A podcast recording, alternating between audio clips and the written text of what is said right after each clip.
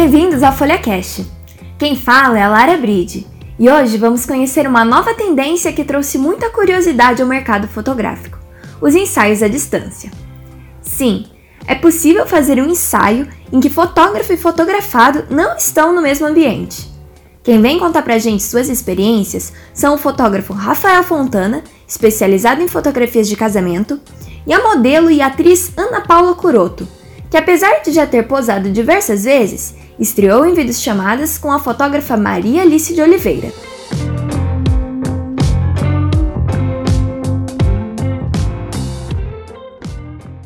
Com a necessidade de isolamento, os trabalhos dos artistas começaram a ficar mais complicados. Era tudo muito novo sobre o Covid na minha área, porque os, os casamentos estavam sendo desmarcados, né? A maior, a maior parte do meu trabalho são casamentos.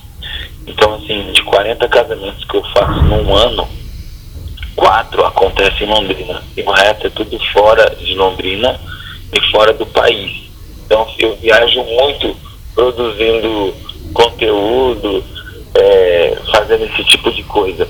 Então, quando, quando surgiu o Covid, eu falei assim: puxa vida, como que eu vou produzir, né?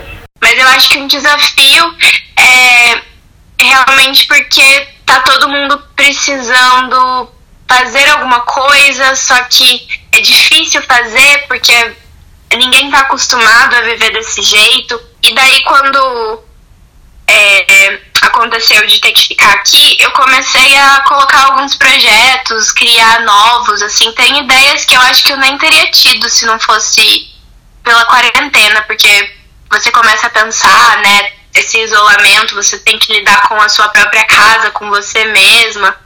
Então eu tô conseguindo fazer bastante coisa. Foi dessa necessidade de se manter ativo, ainda que sem a possibilidade de estar em contato, que surgiu a ideia de fotografar à distância. Ora, se tantos profissionais adaptaram suas atividades para o home office, por que o mesmo não poderia acontecer com a fotografia? Mas a tarefa não é tão simples como parece. Após conectados, os desafios só estão começando, não é? Aqui a gente depende muito do casal, então o posicionamento, a gente pede para eles, é, Adão, me mostra como que é o seu ambiente, eles filmam o ambiente para mim e tal. Eu falo, olha, aquele lugarzinho ali, vai aqui, senta ali para eu ver, coloca o celular ali. É, é muito difícil, sabe? Sim, vai ser uma aventura para mim como profissional, porque vou ter que, a minha criatividade vai ter que ser muito, muito alta isso vai, vai ser um exercício para minha criatividade e, e, um exercício de paciência e tal, porque eu não tô com meu equipamento. E é claro, sem equipamento, o primor técnico da imagem pode sofrer uma queda. Mas isso não quer dizer que sua qualidade como registro tenha diminuído. O fato de estar em casa ressignificou as relações entre os indivíduos. O lar passa a ser também o escritório e o lazer.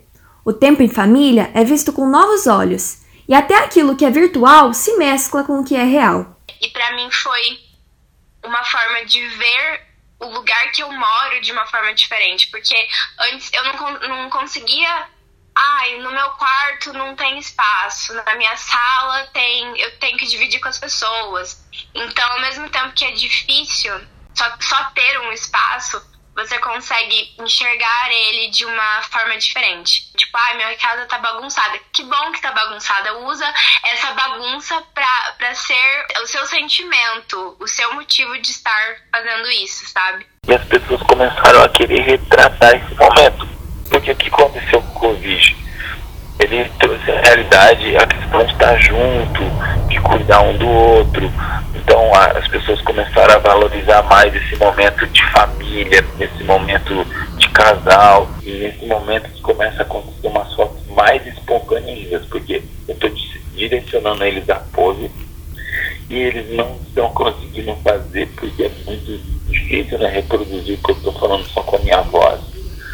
E aí nesse momento eu começo a fotografar. E aí vira uma fotografia espontânea. Eles começam a dar risada, eles começam divertir. É interessante como o que parecia um simples ensaio pode mudar o estado emocional de uma pessoa. É maluco isso, mas parece que se desliga do momento que a gente está vivendo tenso. Vamos para um lado divertido, como casal, às vezes é, casais que estão casados há muito tempo, ou namorados, estão passando por um momento crítico que é esse, mas também um momento que afeta muito a questão conjugal, né? A questão do relacionamento. Então quando a gente começa a brincar, eles começam a rir, eles começam a interagir entre eles, há aquele momento assim do primeiro amor, há, há aquele momento, é, puxa, que gostoso isso aqui, quanto tempo que a gente não fazia isso, sabe? Então eu vi que foi uma forma bem, digamos de terapia para os casais também, então foi bem legal. Para mim, na verdade, foi uma escapatória essa produção, porque senão eu não ia nem ficar bem assim com a minha saúde mental, não ia estar nada boa. Pois é. E novas ideias do que pode ser feito continuam surgindo com a criatividade. Fiz um casamento real, onde esse casamento foi desmarcado duas vezes e por causa do Covid foi desmarcado pela terceira vez e a noiva foi o Rafa. Fotografo meu casamento, vou, vou, vou casar aqui em casa, instituir noiva, tudo isso. Aí teve a, a, a cerimonialista ficou com um iPad na frente dele, assim,